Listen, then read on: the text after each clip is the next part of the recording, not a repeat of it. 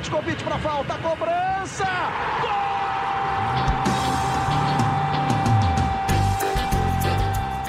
Está entrando no ar o podcast Sabe de quem? Do rubro negro, da nação, é o GE Flamengo. Fala, torcedor rubro-negro. Tá começando o episódio 44 do podcast GE Flamengo. Eu sou o Luciano Melo. Vamos falar da primeira de muitas semanas decisivas que o Flamengo vai ter pela frente em 2020. Tô aqui com dois convidados ilustres, um dos setoristas do Grupo Globo. Como é que você tá, Felipe Schmidt? Fala, Luciano, tudo bom? Tudo tranquilo. Outro setorista também, acompanha pela TV. Como é que você tá, Ivan Halp? Tudo certo, graças a Deus. Vamos falar um pouquinho aí dos próximos passos do Mengão. Vai começar para valer, né? 2020 vai começar para valer essa semana. É, começa agora e não tem data para acabar. Ninguém sabe quando acaba, é. né? Uma semana com semifinal de Fla-Flu e uma semana com Supercopa no domingo, 11 da manhã, Flamengo Atlético Paranaense, a volta da Supercopa, Flamengo campeão brasileiro enfrentando o Atlético campeão da Copa do Brasil. Primeiro vamos falar rapidamente desse Flamengo e Madureira. Mais um jogo do time titular, ainda voltando, 2 a 0 domínio absoluto do Flamengo, Maracanã cheio, 64 mil pessoas, 60 mil pagantes. No dia que marcava o aniversário da tragédia do Ninho do Urubu, um ano, então foi um dia muito comovente, assim. Depois a gente até vai falar do que da diferença entre diretoria, torcida, time nesse aniversário, mas primeiro eu vou falar de dentro de campo. O que, que você achou do jogo, Schmidt? Acho que foi uma continuação até do jogo do Rezende, né? O Flamengo martelando, martelando. E demorou até para conseguir chegar aos gols, né? Só no segundo tempo. Hum. E assim, o que chamou a atenção é que o, o, o Mister mudou pouco, né, no time, né? Isso. Botou o René no lugar do Felipe Luiz. É, voltou o Gerson. Voltou né? o Gerson, sim, mudou pouco, né? A gente esperava que ele desse uma minutagem maior para outros jogadores, né? Até alguns reforços como o Pedro Rocha, Thiago Maia, que ainda não estrearam, né? Não começaram como titular. Então chamou um pouco a atenção isso. Mesmo ele com tantas opções, ele tá optando por manter aquele time, aquela base ali e seguir em frente. Michael e Pedro voltaram a entrar bem, Pedro fez gol, né? São os dois reforços que estão jogando mais tempo, Ivan. Pois é, é, no primeiro jogo, né, do time titular, os dois entraram no segundo tempo, né? Fora o Léo Pereira, né, que foi que, exato, que, jogou exato, titular. É. E agora de novo, né, mostra que os dois, vamos dizer assim, é, dos jogadores que chegaram, né, que, que vieram para fortalecer esse elenco do Flamengo, eles largaram um pouquinho na frente, né? Poderia ter colocado, por exemplo, o Pedro Rocha, mas ele optou pelo Michael. É, já mostra que o, o, Pedro, por ser um, um, atacante que o Jorge Jesus já queria, e o Michael, que é o cara que, é, vamos dizer assim, é o cara do momento, né? A revelação do Campeonato Brasileiro. Então, eu acho que eles vão ser muito utilizados pelo Jorge Jesus durante o ano, né? E, e acho que eles é, mostraram a que vieram também, né? É, claro que a gente está no começo ainda, só é, duas chances que eles tiveram, mas o Pedro já mostrou o faro de artilheiro, né? Dois gols em dois jogos, duas vezes entrando no segundo tempo e fazendo dois gols. O primeiro meio, né? Aquele do primeiro jogo. É, a bola é longe, contra, mas tudo né? bem. na súmula, mas tudo bem. Na súmula, na é. súmula deram pra ele. É e o Michael é impressionante, né? Ele precisa ainda melhorar algumas questões ali de fundamento, eu acho. Ele fica afobado, às vezes acaba mostrando. Falta um pouquinho de técnica. Eu acho que a tomada de decisão também Exatamente. dele. Depois que ele bota na velocidade, ele passa pelo primeiro, pelo segundo. Eu acho que às vezes ele ainda toma a decisão Exatamente. errada. Exatamente. E nisso o Mister vai ser fundamental pro crescimento Sim. do Michael, porque ele é muito bom nisso. O jogador tem. Ele é um talento bruto vamos dizer assim, o Mister vai conseguir lapidar bem o Michael, pelo menos é o que eu acho. Eu já, eu já tenho uma dúvida, porque eu acho que questão de tomada de decisão, acho que técnico não ajuda muito não. Acho que isso aí é, já é cognitivo já. Vamos ver. Vai Mas ser você um acha que até a, a, tranquilidade, assim, o, a confiança, o Jesus falar, cara, levanta a cabeça quando você chegar na linha de fundo. Eu acho que tem muito ponto. Eu não tô nem, não tô nem colocando o Michael nesse balaio, não.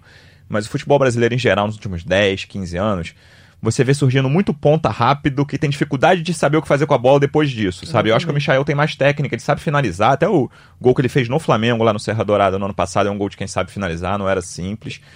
Não é um cara que é só rápido, só velocidade, só drible pela frente. Mas eu acho que tem, uma, tem um cognitivo, eu concordo contigo, mas tem uma coisa de, cara, treinamento, levantar a cabeça, olha, onde está o seu atacante? Quando está na linha de fundo, você vai cruzar rasteiro?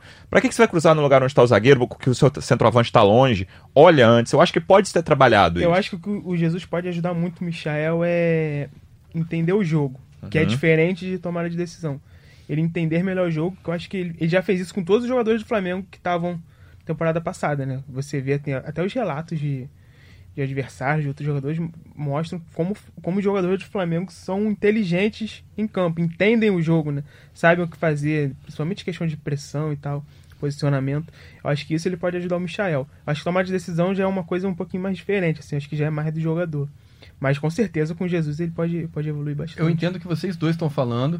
Concordo com os dois aí. Acho que assim, é, o que o Luciano está querendo dizer em relação à tomada de decisão é quando o jogador está confiante, ele toma uma decisão que para ele é a melhor no momento ali e ele tem muito mais chance de, de tomar a decisão certa, eu acho. É, entendo o que você falou, sim, uhum. é cognitivo, mas, pô, o cara tá ali, tá vivendo um bom momento, tá acertando tudo. Ele vai lá, ele, ele, ele tenta fazer o mais difícil e ele tá mais preparado para poder acertar aquilo, entendeu? Uhum. Então acho que influencia também, influencia sim. Em relação à tomada de decisão, um cara que sempre me chamou a atenção desde o Fluminense é o Pedro. E aí me chama a atenção pelo outro lado, assim. É impressionante como é um centroavante é. que toma boas decisões, mesmo que às vezes ele erre a execução da jogada, mas ele pensou certo, quase sempre ele pensa certo. Ele tem tudo para ser a grande atração desse Fla-Flu de quarta-feira, né? A torcida do Fluminense ficou muito irritada com a ida dele pelo, pro Flamengo. Lembrando que o Flamengo quase o contratou diretamente do, do Fluminense, fez uma proposta. O Mário Bittencourt, presidente do Fluminense, tinha acabado de assumir, falou: não, pro Flamengo ele não vai. Ele passou seis meses na Fiorentina e acabou no Flamengo, o time dele de infância. Ele falou várias vezes que não falava em público, mas assim, deixava claro que queria jogar no Flamengo e depois, quando chegou ao Flamengo, falou em público. Tem tudo para ser a atração desse clássico. Será que ele vai ser titular? Acho que não, né? É, bom, assim, a gente tá vendo que o Mister ele gosta muito de ter opções, mas ele gosta muito de repetir é, o time. É verdade. São poucos os jogadores que, que são mais poupados, assim. E um deles é o Felipe Luiz, né? Isso é. ficou bem claro. Já na segunda partida ele já poupou o Felipe Luiz. Foi o único ali, né, dos que estavam à disposição, porque o Rodrigo Caio ainda estava com. Isso. Teve, né, sofreu um corte profundo no joelho. Então, assim, o Felipe Luiz, é, isso mostra o quê? Que ele, a condição física dele já não é mais a mesma. Porque ele tem a mesma idade que o Rafinha, não é questão de, de idade.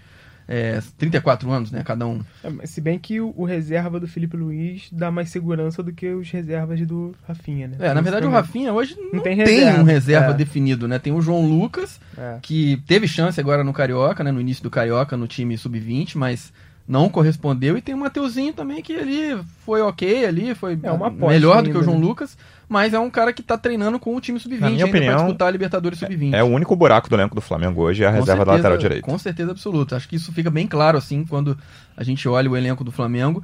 E por isso, é exatamente por isso que o Marcos Braz, o Bruno Spindel e o próprio Jorge Jesus, eles dizem que o elenco não está fechado ainda. Eles estão abertos às possibilidades. Então, se pintar um negócio interessante na, na lateral direita, tenho certeza que o Flamengo vai olhar com bons olhos. Antes do jogo contra o Rezende, a estreia dos titulares, eu participei aqui do podcast do Flamengo e falei, acho que o Thales e o Schmidt que participaram comigo, nós três falamos em geral, olha, acho que ele vai botar os reforços para jogar.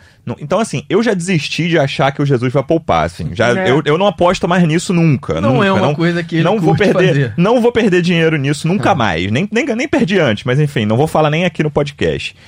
Mas enfim, vou fazer a pergunta para vocês, vocês que se resolvam aí. Tendo o jogo domingo, 11 da manhã, Flamengo Atlético Paranaense, Supercopa.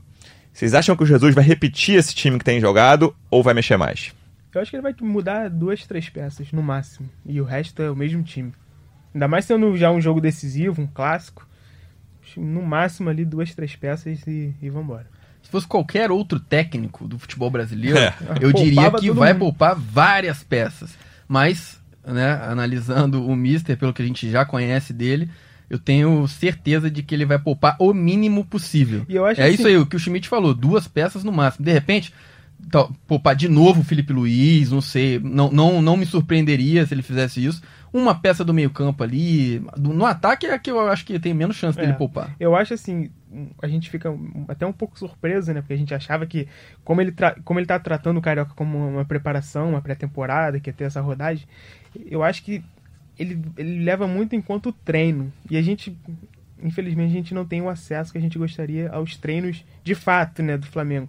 Então eu imagino que o treino dele seja como se fosse um jogo, né? E por isso ele, quando ele vai pro jogo, ele, ele não deve sentir essa necessidade de colocar as novidades todas. Ele tá sentindo esses caras nos treinos. Eu imagino que seja por aí. Isso eu acho curioso, assim, que depois do jogo contra o Resende, ele fala abertamente. Isso para mim é pré-temporada. É. É, assim, vou, vou fazer pré-temporada em jogos oficiais. O título carioca fora do Brasil muda zero no meu currículo. Ele usa essa expressão. no Brasil muda, mas no, fora do Brasil muda zero. E ele é um cara que claramente quer Pensa ser. lá fora. Exatamente, quer ser visto. Não é nem, nem necessariamente quer ir embora do Flamengo semana que vem pra Europa, não. Mas ele quer ser visto, quer ser falado na, na Europa, não só em Portugal, como que tem uma cobertura já enorme do Natural, Flamengo. ele se preocupou com a imagem dele. Exatamente. Ele quer que os grandes centros, a Inglaterra, que ele enfrentou na- um time de lá na final do Mundial, a Itália, a Espanha, a Alemanha, olhem e falem, olha, aquele treinador português lá no Flamengo continua ganhando tudo. Então, essa é uma preocupação muito latente nele. E por isso, assim, mesmo depois do Resende, eu falei, cara, será que nem na pré-temporada ele vai. O que ele considera pré-temporada ele vai mexer? E aí eu não sei, assim, talvez se ele querer ganhar um turno, lembrando que o Flam- o Flamengo precisa ganhar o jogo na quarta-feira. Então, vai- o Flamengo vai jogar, na minha opinião, vai jogar o que sempre jogou, assim, se impondo diante do Fluminense, o que não quer dizer que vai se classificar. O Fluminense pode segurar um empate, pode ganhar, mas acho que o Flamengo tem mais chances. Principalmente sabendo que, cara, não vai, ele não vai tirar os 11, assim. Isso eu já descarto, Não. assim. Não tô no dia a dia como vocês, mas já, já consigo descartar de cara. pode descartar tranquilamente. Exatamente. Então, é um jogo pro Flamengo, é o, é o primeiro jogo do ano que, to- que vai parar e falar, cara, esse é o Flamengo de 2019? Porque se for 0 a 0 mesmo com o Flamengo pressionando, já chega, pô, primeiro jogo aí, já o Fluminense passou pra final, entendeu? Já- e aí domingo É é. a rivalidade também. né? Exatamente, é um jogo que o cara, o tricolor na quinta-feira, se for, É. se for 0 a 0 vai encher o saco do rubro e bem ou negro. mal, o Fluminense ganhou já o primeiro, né? Não não É. é esse time aí, era um time Exatamente. de garotos, mas ganhou de 1 a 0 né? Não deixa de ser uma Mas vitória. não é o time campeão da Libertadores do Brasileiro. Seria uma vitória mesmo se for com um empate, enfim, pode até ser vitória do Fluminense. Seria um- um- uma classificação em cima do time campeão brasileiro Com da certeza, Libertadores. Com certeza. que é uma coisa que ainda não aconteceu. Então, assim, eu, na minha cabeça, vejo o que vocês também. Eu falei que não ia nem palpitar, mas vou lá. É, vejo um Flamengo, um Flamengo mudando muito pouco. Uma defesa ali que talvez um lateral, mas apesar de ele não ter confiança no reserva da lateral direita. Acho difícil ele mexer no quarteto da frente, É, por exemplo. Dificílimo. E aí, o Gerson ali, acho que, enfim, o Diego até entrou no jogo contra o Madureira também, mas ele. Até as substituições são parecidas, né? Se você É. for ver, ele botou Michael Pedro e agora botou o Diego no lugar do Gerson. É, sendo que no primeiro jogo ele botou o Gerson. Porque o é. Gerson tava no banco, o Diego era titular naquele jogo. Então, assim, foi exatamente, foi exatamente a mesma coisa. com cheio de opção no banco, né? O Thiago Maia, por exemplo, tá vendo Tá jogos. Doido pra jogar, mas ainda não teve o espacinho dele. Isso do Jesus é muito curioso. Eu quero, eu tô, assim, eu quero muito saber o que ele vai fazer ao longo da temporada com tanta decisão. A gente conversou já aqui nessa outra edição que eu fiz antes do Resende. Como o ano do Flamengo é pauleiro o tempo inteiro, assim, até a gente. Se o Flamengo ganhar o turno, ele dá uma tranquilizada na Taça Rio. Mas março tem três jogos de Libertadores semanas seguidas. Então. Não, a- a- o início da Libertadores, da fase de grupos, vai ser muito pauleira mesmo, né? Porque é, é praticamente toda semana ali. E são é dois jogo jogos atrás fora de casa, né? É. Isso. Vai ser igual ano passado, né? Nas quatro primeiras rodadas, o Flamengo joga três vezes em casa, correto? Não, acho que nesse eu acho que é mudou. É. Nas quatro ele joga três fora. Nas quatro vou primeiras conferir ele joga, aqui. ele joga fora, É em isso, é casa, isso, é isso. fora, fora. É, é isso que eu queria falar. Aí em casa, é, em casa. é isso aí. Nas quatro primeiras rodadas, rodadas, o Flamengo joga três vezes fora de casa. isso. Começando lá por Barranquilha. Isso. E tem essas Supercopas que não havia no ano passado, né? Um jogo contra o Atlético Paranaense e dois contra o Independente Del Vale. E, impressionante, né? A temporada mal começou, o Flamengo já pode aí levantar três taças, né? Recopa, Supercopa, mas a Taça Guanabara, quem sabe? É. Não, é, o Flamengo pode chegar em abril, campeão carioca, campeão de Recopa, campeão de Supercopa, enfim, acumulando títulos com brasileiro, Libertadores, assim, o Flamengo é um ano que é, assim, é difícil é pensar que vai superar o ano passado, pelo que foi o Flamengo de 2019, mas o que o, o Flamengo contratou, não sei se isso vai acontecer, mas o Flamengo contratou para deixar um- mais um ano marcado na história do futebol brasileiro. Deixou certeza. 2019, principalmente o segundo semestre do Flamengo de 2019, ninguém vai apagar. Tá gravado na história o que foi feito, a campanha inacreditável do Flamengo no brasileiro. Campanha excelente, 5 a 0 em semifinal de Libertadores, virada histórica na decisão. Mas 2020 é desde o início, né? O início de 2019 do Flamengo foi problemático, apesar de ter ganhado Carioca, mas foi aquela campanha na, no- na fase de grupos da Libertadores que não convenceu ninguém. Então, assim, será que vai conseguir os 12 meses? Acho que essa é a grande E tem, e tem pergunta. todas, toda, todos os motivos pra ter, pra ter confiança, né? Porque, assim, se a gente pensar em o, o Flamengo de 2019, a, a diretoria solucionou muito, muitas das lacunas, né? A própria questão do elenco, que não era tão farto ano passado. Hoje, pô, tirando a lateral que a gente já falou, É, não, não todas era, as não era nada posições- farto, né? O É. Vitinho era o cara que entrava sempre e não Exatamente. entrou Era ainda. o elenco curto, né? Exatamente, era curto. Hoje é completamente diferente. Tirando a lateral, tem opção de alto nível em todas as posições. Então, assim, o Flamengo fez um, um ótimo 2019, mas tinha ali seus problemas e que, teoricamente, eles resolveram já agora. e ter o mesmo técnico também. Tudo indica que o, que o Jesus vai renovar, vai ficar pelo menos até o fim do ano.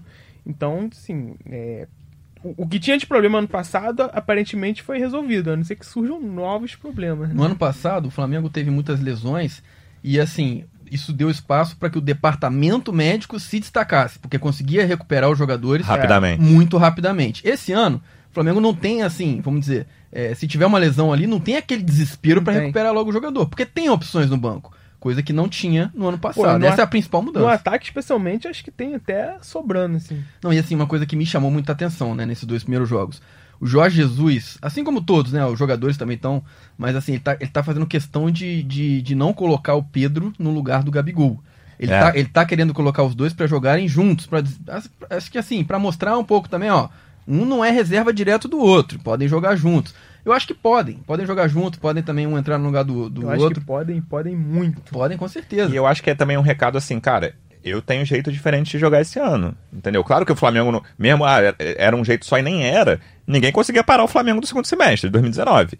E esse ano ganhou novas alternativas. Essa coisa do Gabigol com o Pedro, eu concordo com o Schmidt. Eu acho que podem muito, assim. E com a inteligência do Pedro, porque é muito difícil você barrar alguém no setor ofensivo do É. Flamengo hoje. Mas, cara, vai ter lesão, vai ter convocação. O Pedro, por exemplo, é um cara que eu acho que vai jogar muito em quantidade e qualidade. Com certeza, concordo. E assim, uma coisa também que chamou a atenção. O, o Gabigol, né? Como o Gabigol tem estrela, um negócio impressionante. O Pedro acabou de chegar, né? Aquela coisa, pô, o Pedro aí fez um gol e tal. Aí o Gabigol no primeiro tempo, contra o Madureira, Perde ele, per- duas ele chances. perdeu Uhum. duas chances claras, assim, e, e uma terceira também, né? Foram três chances muito boas que ele teve de, de abrir o placar. E, e ele desperdiçou, assim. Ele tava mal, tava errando tudo, tudo, tudo, tudo, tudo. Perdendo bola boba no ataque. Aí no segundo tempo, um lance, né, despretensioso ali, o Bruno Henrique esbarrou. A bola bate no peito, ba- Bateu né? nas costas do Bruno Henrique, sei lá. Sobra pro Gabigol, é gol. Os dois É impressionante jogos. assim, mas assim, é porque o Flamengo também cria muito. E isso é muito bom. O Gabigol, claro, ele teve uma temporada fantástica no ano passado. Mas o, time do Flamengo cria muito e dá muita chance pra ele. Então ele perde duas chances claras, depois ele tem uma oportunidade ali. O maior exemplo disso é a final da Libertadores, onde ele era o pior jogador em campo. Fez dois gols, os dois gols mais importantes dos últimos anos da história do Flamengo. Os dois, os dois jogos desse ano, o jogo contra o Rezende é a mesma coisa. Ele, ele perde a bola do gol do Rezende, é ele que perde na intermediária ofensiva. Já tinha perdido chances. Acho que ele não tinha. No contra o Madureira ele teve chances mais claras. O, o cruzamento do Ilharão, que ele perde de cabeça principalmente, e o que o René rola quase, quase sem goleiro Sim. e o zagueiro consegue cortar. Mas é um. E essa a final da Libertadores é muito bem lembrada. Você teve um dado momento do jogo que as pessoas falavam, cara, o Pinola é o melhor em campo. O Pinola tá, É. tá anulando. Era o Anulou Pinola, Gabigol. Pinola e Enzo Pérez. Você falava, porra, são os dois melhores Mas em eu- campo. Eu acho que teve piores na final da Libertadores. É, Eu pode- acho que teve piores. Não, o Felipe Até- Luiz até- foi é, muito mal. Acho que Luiz é, Felipe muito Luiz mal. pode ter... Mas o Gabigol, pra mim, é pela importância dele Era no uma- time, era- ele, ele é peça nula É, jogo, eu, ia, peça eu- nula. eu ia usar exatamente Peça essa nula. expressão. Sem ser, sem ser combinado, eu ia falar que ele era uma peça nula na final. E essa coisa da estrela, principalmente em jogos que o Flamengo cria mais do que criou na final da Libertadores, como esses dois de, de Resende e Madureira. Cara, chega um momento, esse, esse gol do Madureira é curioso, porque assim, a bola foi pra ele, é um cruzamento do Rafinha pro Bruno Henrique, o Bruno Henrique fica pedindo pênalti sem querer dar uma assistência, que eu não sei nem com que parte do corpo, e o goleiro fica o Gabigol e, ele. e o gol. Mas eu acho, eu acho, legal, eu acho legal assim, a gente debater também como, como essa possível dupla Pedro e Gabigol muda o jeito de jogar do Gabigol, né? Sim. Porque ele nunca foi um centroavante clássico de ficar na área, sempre foi um cara de se movimentar muito. Jogou muito pela direita no Santos. No começo do ano passado até o Abel tentou botar ele ali, não foi tão bem. Tendo o Pedro ali, ele ganha liberdade total, total no Eu campo, acho que né? muda mais o jeito do Bruno Henrique. Quando o Gabigol e o Pedro estão em campo, Uhum. e aí, consequentemente, o Bruno Henrique também, né? Porque é é difícil você ver qualquer um desses sendo substituído. Então, eu acho que muda mais o Bruno Henrique. Ele acaba tendo que jogar um pouco mais no canto. Porque o Bruno Henrique é um cara que também tem liberdade. Ele joga na ponta, mas ele joga centralizado. E assim como o Gabigol, os dois têm muita liberdade ali. Eu acho que muda pro Bruno Henrique no sentido que quando não tinha o Pedro, quem. Quando o Jorge Jesus mudava o jeito de jogar, era o Bruno Henrique que ia pro meio, com o Exato. Gabigol. Agora, hum, acho que difícil ele. Agora ele não precisa mais fazer agora ele não isso. precisa mais fazer isso. Então ele vai, a gente, acho que a gente vai se acostumar mais a ver mais o Bruno Henrique pelos lados. Ou seja, Jorge Jesus tem mil e uma opções pra montar esse time e esse ataque do Flamengo. Isso a gente tá falando só com o Pedro, né? É. A gente não falou de Michael, que tem entrado, a gente não falou de Pedro Rocha, isso, isso só do Vitinho, setor ofensivo, que Já é exatamente. conhecido, claro. Como esse Flamengo pode, tem alternativas, tem um leque aí em 2020, que eu não lembro, cara. Não lembro de um time no Brasil ter, assim, você pegar em Europa, obviamente, mas no Brasil eu não lembro, assim. E tem, a- essa semana, eu, eu tô muito curioso pelo jogo do Atlético Paranaense. Atlético Paranaense perdeu peças importantes, principalmente o Bruno Guimarães, que entrando num assunto nada a ver com o Flamengo, que para mim foi o melhor jogador disparado do Brasil no pré-olímpico. Joga muito o Bruno Guimarães. Joga mesmo. Achei até que ele iria pro, achei até que ele iria para um clube maior do que o Lyon. Mas enfim, para mim ele vai ser titular absoluto, vai ser um dos melhores jogadores do campeonato, fora o PSG. E tem desfalques, mas assim, é um time. Marco Rubens saiu também, mas é um time arrumado. Dorival Júnior começando um trabalho lá, perdeu o treinador também, o Atlético, né? Acho que vai ser um jogaço no domingo, cara. 11 da manhã, transmissão da TV Globo, acho que vai ser um jogaço. Eu acho que vai ser um baita jogo, mas eu acho que o Flamengo entra como bastante favorito, assim. O Atlético, como você bem lembrou, perdeu peças muito importantes. E uma delas, inclusive, foi pro Flamengo, né? O Léo Pereira. Isso. Que teve uma boa estreia, ele começou bem ali. Ele, ele mostrou em pouco tempo que ele tem uma qualidade muito boa de saída de bola, de passe. Ele é um zagueiro diferenciado mesmo. Acho que ele, Flamengo acertou em cheio em trazer o Léo Pereira para suprir a ausência do Pablo Mari. Então ele é um grande desfalque para esse time e um grande reforço para o Flamengo, consequentemente. Acho que o Flamengo, por ter mantido toda a base, ainda ter, né, trouxe vários reforços muito bons aí, tá, tá também crescendo de produção aos pouquinhos. O Flamengo, para mim, é bastante favorito. Mas o Atlético Paranaense é time duro e acho que vai ser um grande jogo também. É, eu acho que o, o Atlético tá no começo de trabalho, né? O Flamengo leva vantagem porque o Flamengo já tá sete, oito meses com o mesmo trabalho e foi, foi, o que você falou enquanto o Atlético perdeu, o Flamengo ganhou opções, né? Então acho que o Flamengo é favorito sim, o Atlético. O Flamengo não perdeu nenhuma peça fundamental. É, nenhuma. É. Perdeu o Reinier, que era um, né? É. Um, perdeu um titular bem o elenco, que foi e o Pablo Mari, que foi bem reposto. Historicamente, o Atlético é um rival pesado pro Flamengo, né? Não costuma facilitar pro Flamengo. Mas acho que em termos de time, de trabalho ali. E mesmo com os tá desfalques, cara, para mim, se você pensar que é, até abril, fim de abril, o Flamengo joga Campeonato Carioca, o Flamengo joga contra o Independente Del Vale na Libertadores e na, Super, e na, Superco, na Recopa, e pega Júnior Barranquilha e um time a definir ainda da, da fase de é, pré da Libertadores. Na minha opinião, o Atlético é o time mais forte que o Flamengo vai jogar até maio. Vai enfrentar até maio. Eu acho o Atlético mais forte. Assim, o Independente Del Vale é muito difícil de medir, né? E o Junior, talvez o Junior Barranquilha bata, assim, tá o Gutierrez, tem algumas peças ali. Não vi o Junior Barranquilha esse ano ainda, vi no ano passado. Mas o Atlético Paranaense do ano passado, que é complicado também porque o Atlético. O campeonato, muito, e é. o Campeonato Paranaense deles é, é também. É, é uma incógnita. É com a garotada. A gente não sabe como é o Atlético do Dorival ainda. A gente não sabe. Eles o grande problema é que o Atlético perdeu uma peça fundamental em cada setor. É. Isso. Um, um na zaga, o outro no meio e o outro no ataque. Então, assim, é, faz muita diferença, né? Não é uma peça só, é uma em cada setor. É a espinha dorsal do time ali que, que não, não tem mais, né? Acho que tem, tem muito potencial para refazer isso e, e, ter um grande time novamente. É, não sei, é uma é incógnita, é, difícil, é, é, muito, é muito complicado falar. É a gente, gente ainda não viu em campo. Esse início de temporada, quando a gente vê aqui nos podcasts, eu, a gente fica projetando, e cara, nosso trabalho, aí todo torcedor faz isso, seja no WhatsApp, na mesa de bar, em qualquer lugar, em rede social. Mas assim, o, o, Atlético é um ótimo exemplo de, de como a gente tem muito pouca base para falar do Atlético 2020, sabe? Eu mesmo aqui tô falando, ah, eu acho que é melhor que o Independente Del Valle e que o Junior Barranquilha, por projeções do ano passado e de gente que saiu e gente que chegou para esse ano. O Flamengo, antes de entrar em campo contra o Rezende, era o que, que a gente tinha no Flamengo 2020, sabe? Sabia que era o do melhor, melhor time do Brasil dos, dos últimos anos, em 19, com reforços. Mas até ali eram só os garotos. Mas nessa projeção eu acho que vai ser um jogaço no domingo. Acho que vai ser uma semana muito legal pro Rubro Negro, assim, com dois grandes jogos.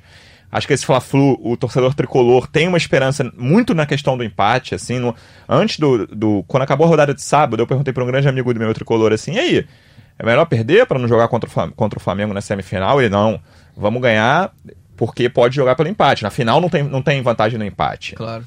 Então acho que o tricolor tá animado e se o Flamengo chegar e ganhar, como assim, acho o Flamengo favorito, não tô cravando nada, mas acho o Flamengo favorito já é a primeira zoação no, nos rivais do ano. Depois ter o Flamengo e Vasco, mas como sub-20. Na quinta-feira o, o, Rubro Negro já vai chegar aí, ó. Se prepara é. que começou. Ó, como que eu tô enxergando isso, tá? Minha visão. Eu tô mais curioso para assistir o Fla-Flu do que para assistir o Flamengo Atlético Paranaense, justamente por conta disso. É, te, é, o terceiro jogo só dessa, né, dos titulares do Flamengo. O Fluminense está num momento muito bacana. Claro, também é o início de trabalho do Odair, tem todas essas ressalvas. Mas vive um, um momento bacana. Meteu 3 a 0 fácil no Botafogo. Claro, também, também com as é de né? que o Botafogo é. já estava eliminado, tem tudo isso, mas o Fluminense está jogando um futebol legal assim. E por ser clássico, pelo fato do Fluminense ter a vantagem do empate para ir para a final, acho que isso tudo torna o jogo mais atraente, digamos assim. Eu, pra mim, pelo menos. Pra mim, há certas controvérsias em relação a um momento muito bacana, porque Cara, o Campeonato Carioca, o Fluminense jogou contra quase ninguém, né? Jogou, ganhou do Sub-20 do Flamengo e ganhou de um Botafogo que, cara, o Botafogo, mais uma vez, difícil dizer, não vi os 20. O Botafogo é um dos piores times da Série A em 2020, assim, não tenho muita dúvida, não sei como o Honda vai entrar, mas em fevereiro aqui, tudo pode mudar até o início do brasileiro, quanto mais até o fim do brasileiro. E, e tinha um trabalho, o Alberto Valentim tava muito mal, né? Talvez é, até melhor agora com outro técnico. É um trabalho que você não sabe, é. o Valentim, a gente acompanhou os trabalhos dele no Rio, os dois no Botafogo e um no Vasco, é um treinador que eu acho sem identidade, assim, ele joga para quê? Tipo, não é tem. um cara que não tem solidez defensiva? Não tem. Olha o que o Fluminense fez no primeiro tempo contra o Botafogo, sabe? Era um passeio, teve três, teve um quarto gol anulado por pouco, corretamente anulado. Mas assim, entrava na, hora, na, na área do Botafogo como queria. Então, o momento muito bacana, para encerrar o assunto Fluminense aqui no, no podcast do Flamengo. Tirou muito, momento bacana. É, porque a torcida tá feliz, ganhou esses dois clássicos, mas assim, tem muita gente que nem estreou, entendeu? O, o próprio Ganso entrou agora, no primeiro, primeiro jogo, ele, ele, tem 12 minutos no ano, que é um dos principais jogadores no meio. O Nenê, acho muito difícil que o Nenê aguente uma sequência dessa na temporada, apesar de ter começado muito bem o ano, fez um golaço, fez dois gols sendo um, um golaço contra o Botafogo. Eu até acho que o, o Fluminense hoje, dos rivais do Rio, seja o, o, o, que possa atrapalhar mais a vida do Flamengo. Concordo. Para mim foi o que melhor se reforçou. O Odaí é um ótimo técnico. Então acho que dos três rivais, o que mais me interessa ver enfrentar o Flamengo é o Fluminense. E agora essa semifinal. E eu, o que eu acho mais interessante é essa vantagem do empate do Fluminense. para ver como que o Fluminense vai, vai se portar e como o Flamengo vai né, é, lidar com isso. Né? Eu não imagino que o Flamengo vá mudar o é, estilo. É, então, eu acho interessante, eu concordo contigo, na minha opinião, os rivais todos bem abaixo do Flamengo, mas a ordem hoje é Fluminense, Vasco, Botafogo. Mas eu acho que não vai. Não tem. Acho muito difícil que mude o Flamengo. Como o Flamengo vai jogar, entendeu? O Flamengo não, vai, jogar, é, vai jogar com a posse de bola, criando, criando, muito, como gente, o Ivan comentou no início, que tudo bem, vai, provavelmente crie menos do que contra a Resende Madureira mas o Flamengo vai criar muita chance e, na minha opinião, tem mais chance de ganhar o eu jogo. Acho que é mais questão psicológica. Clássico, jogando contra o tempo, acho que vai ser... E o próprio Fluminense, como o Fluminense vai se postar, né? É, então, o... assim, só esclarecendo, eu não disse que... Não acho que o Fluminense vai ser mais, mais difícil que o Atlético Paranaense, pelo contrário. Eu só, acho, eu só estou mais curioso para assistir a partida contra o Fluminense, né, por tudo isso que a gente falou, do que a partida contra o Atlético. Mas o Atlético, de fato, é um time que é, hoje representa mais, né, mais é uma ameaça muito em maior tese, ao né? Flamengo, né? em tese. É uma ameaça muito maior ao Flamengo é, do que o Fluminense, com certeza. Quem você. Boa pergunta, já que a gente está nisso aqui, antes da gente, eu quero falar um pouco sobre o Ninho também.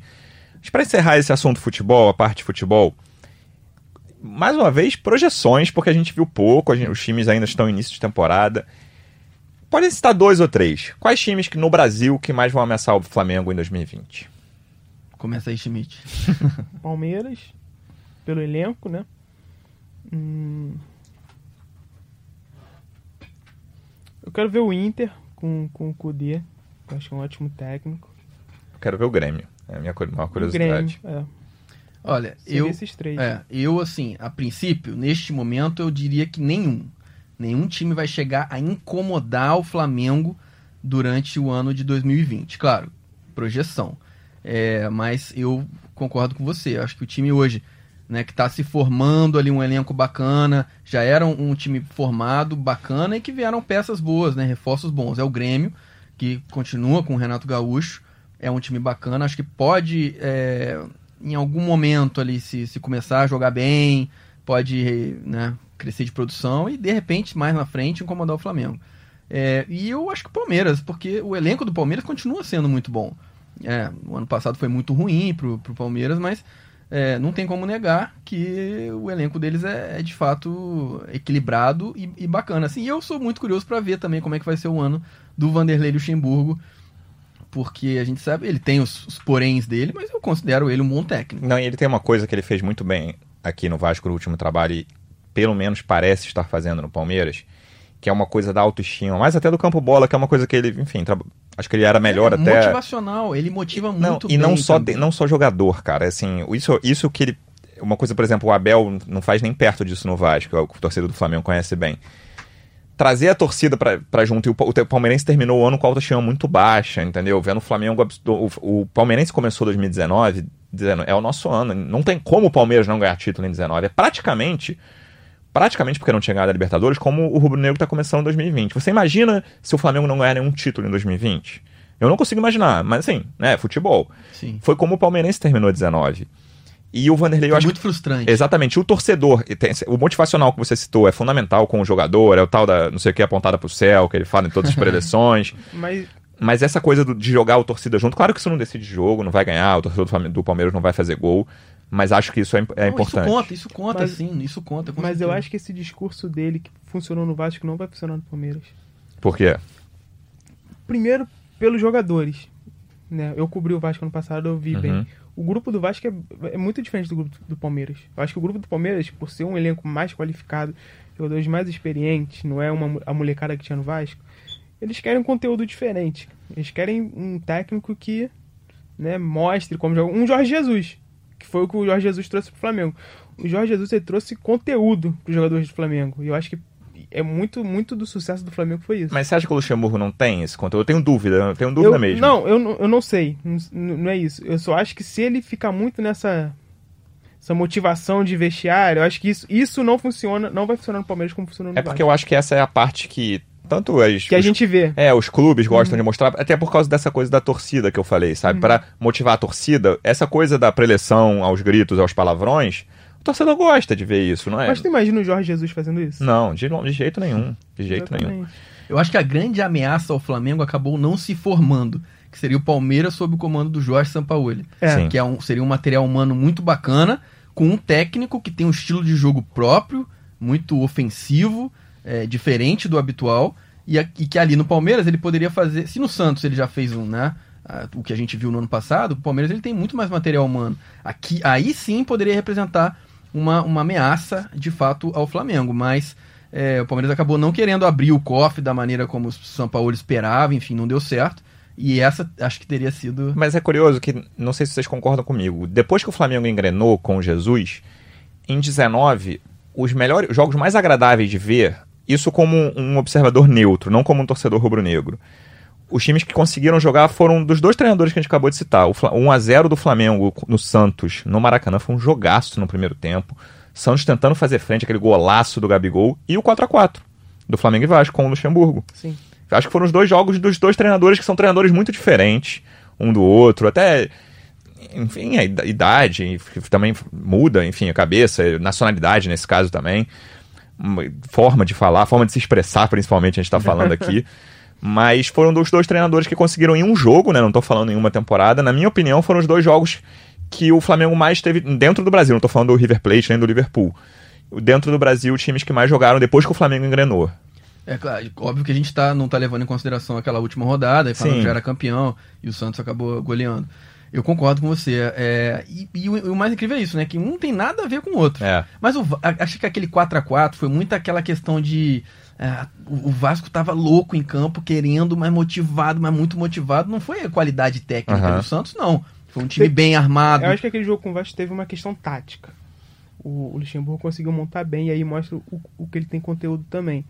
Conseguiu montar bem ali a, uma armadilha, né? Pra saída de bola do Flamengo e, e foi feliz. Mas se você pensar, cara, o Flamengo virou o jogo, tava ganhando até o último minuto. Não foi um banho de bola do Vasco. Segundo contrário, tempo, o né? Flamengo dominou o jogo, É. teve mais chances. Acho que o primeiro, os 45 primeiros minutos É. daquele jogo foram, cara, Sim. a gente não esperava isso. Sabe como eu gosto Depois de, o Flamengo jogo? O Vasco se jogou impôs. com a faca nos dentes. Ah, com certeza. Aquele jogo, o Vasco jogou 90 minutos com a faca nos dentes, deu a vida. E conseguiu um empate que, pro Vasco, naquela época ali, foi excelente. Não, é, e a gente- o que a gente brincou, o ano terminou com muito com a discussão do de igual para igual. O Flamengo chegou num, num patamar, para usar outra expressão famosa em 2019, que o, o Santos pode jogar de igual para igual com o Flamengo no Maracanã e perder. Como o Vasco esteve há alguns segundos de perder, É. de jogar de igual para igual e perder também. No- nesse jogo do Madureira, pra gente fechar, teve, foi um dia comovente no Maracanã, assim, de homenagens. A torcida fez a parte dela, com faixas, com bandeiras, com homenagens, com gritos.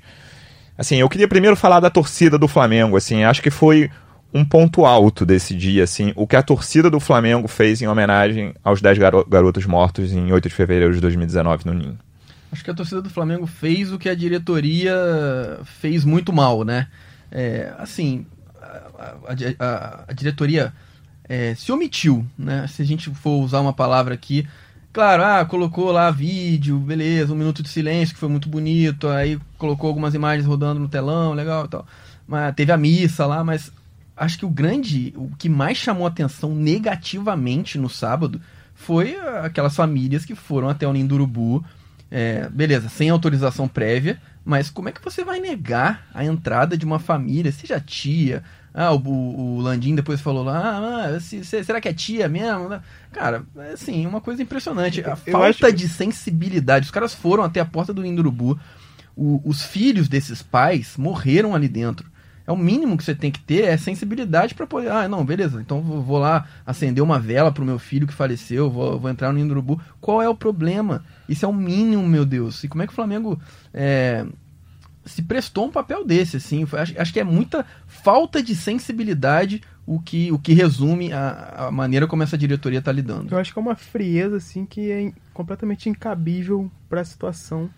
Mas eu acho que essa postura também expõe muito como, como tá sendo, como deve ter um desgaste muito grande entre o Flamengo e essas famílias que ainda não, não chegaram a um acordo. Você falar, né? Com, o Landim falou, ah, será que era tia mesmo? Você vê que a comunicação tá muito falha. E pô, era para ser é uma coisa assim completamente desnecessária o, o que o Flamengo tá passando. Não era para ser assim, sabe? Eu lembro que quando teve todo, né, na época, eu lembro de um, acho que era, foi até o Kaique que tweetou isso, que falava assim, a primeira ordem do Landim, quando aconteceu tudo era, não existe não. É. E hoje em dia o que mais tem é não, né? Então, uhum. assim, é, é, é arranha muito a imagem do Flamengo e, e assim, é, era completamente evitável isso. Tem dois pontos que me chamam a atenção. A gente começou. Eu, eu puxei a torcida, vocês já foram direto para a diretoria. Acho justo, que foi o que mais chamou a atenção. Um, no momento, em 2019, em fevereiro de 2019, era impossível que um dirigente de qualquer clube estivesse pronto para lidar com uma tragédia daquele tamanho. Um ano depois, o Flamengo tinha obrigação, a diretoria do Flamengo tinha obrigação de ter pelo menos saber pelo menos como gerenciar essa crise minimamente. E o que me pareceu nesse, nessa semana, começou desde aquele vídeo da Flá TV, passou pela cerimônia, na cerimônia não, a sessão na Alerj, que eles inicialmente não apareceram, depois o Reinaldo Belotti foi, o CEO do Flamengo, e falou, enfim, primeiro proibiu a família do Pablo de ir de manhã, depois liberou e avisando que só conseguiria, só abriria quem mandasse os nomes e sem a presença da imprensa, e com a chegando a um ponto mais baixo nesse sábado de manhã com as duas famílias, acho que não tinham mandado o nome. Eu acho até ser barrado de primeira é normal, mas a liberação tem que chegar em no máximo cinco minutos, entendeu? E eles ficaram uma hora e meia lá. E o Flamengo não conseguiu que alguém ligasse para falar, cara, obviamente a culpa não é do porteiro do Ninho do Urubu que estava na porta. Ninguém conseguiu entrar em contato e falar, cara, é, deixa essas famílias entrarem, por favor, sabe? Isso me, me, deixou muito impressionado. E o segundo ponto que o Schmidt tocou, eu acho que é muito importante, é essa semana, que, que foi tão ruim para a diretoria do Flamengo, na minha opinião? A gente fala muito em dinheiro nesse caso, acordo, quanto as famílias querem. E aí a torcida, eu tenho a impressão, pelo que eu converso em redes sociais, fica muito dividida na questão dinheiro. Ah, será que o, esses advogados não estão pedindo demais? nesse ponto, na minha visão, há uma divisão na torcida. Mas no ponto humanitário não tem divisão. E os caras, os caras da diretoria conseguiram não prestar um auxílio humanitário básico, sabe? E aí aconteceu o que aconteceu, que é, a torcida do Flamengo ficou toda contra eles. Toda assim, tem pouquíssimas exceções, mas a torcida do Flamengo, em no, mais 90% tranquilamente, ficou contra a diretoria, marcou um protesto, foi cancelado para essa segunda-feira por, por, causa da chuva, tá chovendo bem aqui enquanto a gente está gravando. Então, é um ponto que fico, me chamou muita atenção. Não, não tem dinheiro envolvido nessa questão da última semana. Teve auxílio humanitário e a diretoria do Flamengo não conseguiu prestar. Eu acho que o Ninho era para ser aberto para essas famílias na hora que eles quisessem, sabe? Era para ser uma coisa assim. Pô, é perder um, um filho ali, né, cara? Então acho que é, é, é passa por, por regras de, de, de empresa, passa, passa por tudo é isso. O que cara. Dizia um, é o que dizia um cartaz ali na, que a torcida levantou: a vida não tem preço. É, Paguem com dignidade, né? É, a vida não tem preço. Cara, é, era assim: era para essas famílias serem tratadas a. Pô, é, o que ali, mais, né, com tudo. O que mais me espanta nessa história é um ano depois a diretoria do Flamengo, que é um clube que tem dinheiro, que essas pessoas são preparadas, são bem-sucedidas fora do Flamengo, não ter essa noção, sabe? Mesmo se no momento lá do, da tragédia você não conseguiu, é pedir ajuda, cara, nesses 365 dias agora, 367. Cara, quem pode me ajudar? Quem pode, quem tem experiência que seja em gerenciamento de crise, falar, cara, como que eu trato essas famílias? Porque, ah, porque elas estão me pedindo dinheiro, estão tentando um acordo maior do, do que eu quero dar, mas como eu posso ajudá-las de alguma forma? É, eu acho que, acho que o grande... a questão passa, é, vai além do dinheiro, né? Acho que a grande, a grande, questão aí é por que, que eles agem dessa maneira. Porque eles são. A diretoria do Flamengo atual ela é muito autossuficiente. Uma diretoria extremamente autossuficiente. Isso tem prós, mas também tem contras. Contras é porque é, eu concordo com o que você falou. Por que não ir atrás de quem né, tenha uma experiência em relação a isso? Mas não, eles são autossuficientes. Eles tomam a decisão, muitas vezes até sem ouvir a comunicação do Flamengo. A comunicação do Flamengo pensa de uma maneira, às vezes sugere coisas, né? Isso que, a gente consegue é, pescar de vez em quando. É, e aí eles, eles, eles tomam as decisões deles sem consultar ninguém, vai lá e ó, é isso e acabou. É, uma coisa também que aconteceu agora recentemente foi aquele vídeo, né? Que todo, todos nós vimos aqui. O vídeo que a diretoria do Flamengo gravou, é, sem questionamentos. Isso é uma coisa também é, que incomoda. Eles não. Parece que eles não estão prontos para serem questionados. É, se você, o que, que eles alegaram? Ah, não, porque vieram muitos e muitos pedidos. Ok, então faz uma coletiva de imprensa, cada um pode é, fazer uma pergunta ali, vai vir imprensa do Brasil inteiro, com certeza. Eu acho que eles não estão confortáveis, né? Eles não, eu, é um pouco que o Luciano falou, eles não sabem lidar com isso. Pois é. E uma outra coisa também, assim, é, no vídeo eles disseram que, ah, porque os advogados é, pediram pra gente só falar com eles e tal, e a gente acaba que não fala com as famílias. Pô, peraí, se eu sou da diretoria do Flamengo eu não tô tendo um retorno com, a com, com o advogado, se eu não tô. Eu vou direto na família. Né? Pô, pensa assim, ó, beleza, ó, seu advogado, não tô conseguindo e tal, mas eu queria falar com você. É, eles disseram que estão prestando auxílio psicológico para as famílias e tal. É, vou, vou, falar um caso que a gente esteve recentemente em Volta Redonda para entrevistar a mãe do Arthur Vinícius. Matéria do Globo Esporte sábado. Exatamente. Até convido o pessoal para assistir a matéria sábado passado no Globo Esporte. Passou, tá lá no Globo Play. É, matéria até que conta a história do Iago, um, um, outro jogador do Flamengo da base, enfim. É bem, bem, bem, bem bacana a história. É, e a gente foi em Volta Redonda, e a, eu, eu mesmo eu tive a oportunidade de entrevistar a mãe do Arthur Vinícius e perguntei para ela qual foi a última vez que o Flamengo entrou em contato com a senhora. Ela falou assim: ó, o Flamengo entrou em contato comigo duas vezes, até hoje. Uma foi logo quando eu, o Arthur morreu, e aí eu estava aqui no Rio. E a segunda vez, e última, foi em maio do ano passado, que uma pessoa ligou é, uma psicóloga do clube ligou, ou alguém que representasse a psicóloga perguntou se ela precisava de alguma ajuda psicológica. E aí ela disse que não, que não estava confortável naquele momento. Isso foi em maio. Olha quantos meses já se passaram, tem quase um ano isso. E o Flamengo meses. não procurou é, essa mãe de novo para poder ver se, ó, as coisas mudam, né? De podia ter ligado de dois em dois meses e tal, só uma ideia, mas as coisas mudam. Por que não ligou de novo para essa mãe, não entrou em contato de novo?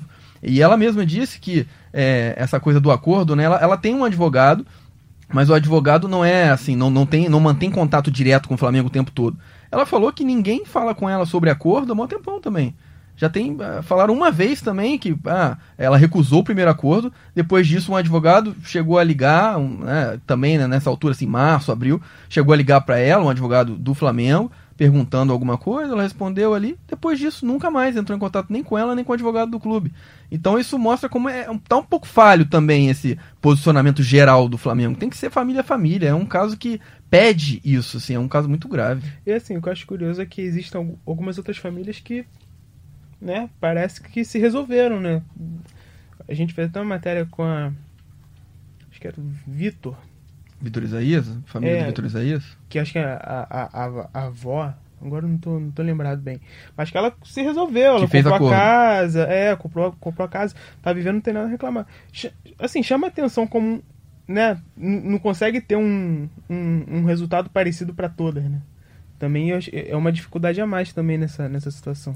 Sim, acho que é uma torcida da torcida do Flamengo e da sociedade, assim, que esse capítulo Claro que não vai se encerrar nunca, essa ferida está aberta eternamente, mas pelo menos que esses acordos sejam celebrados o mais rápido possível.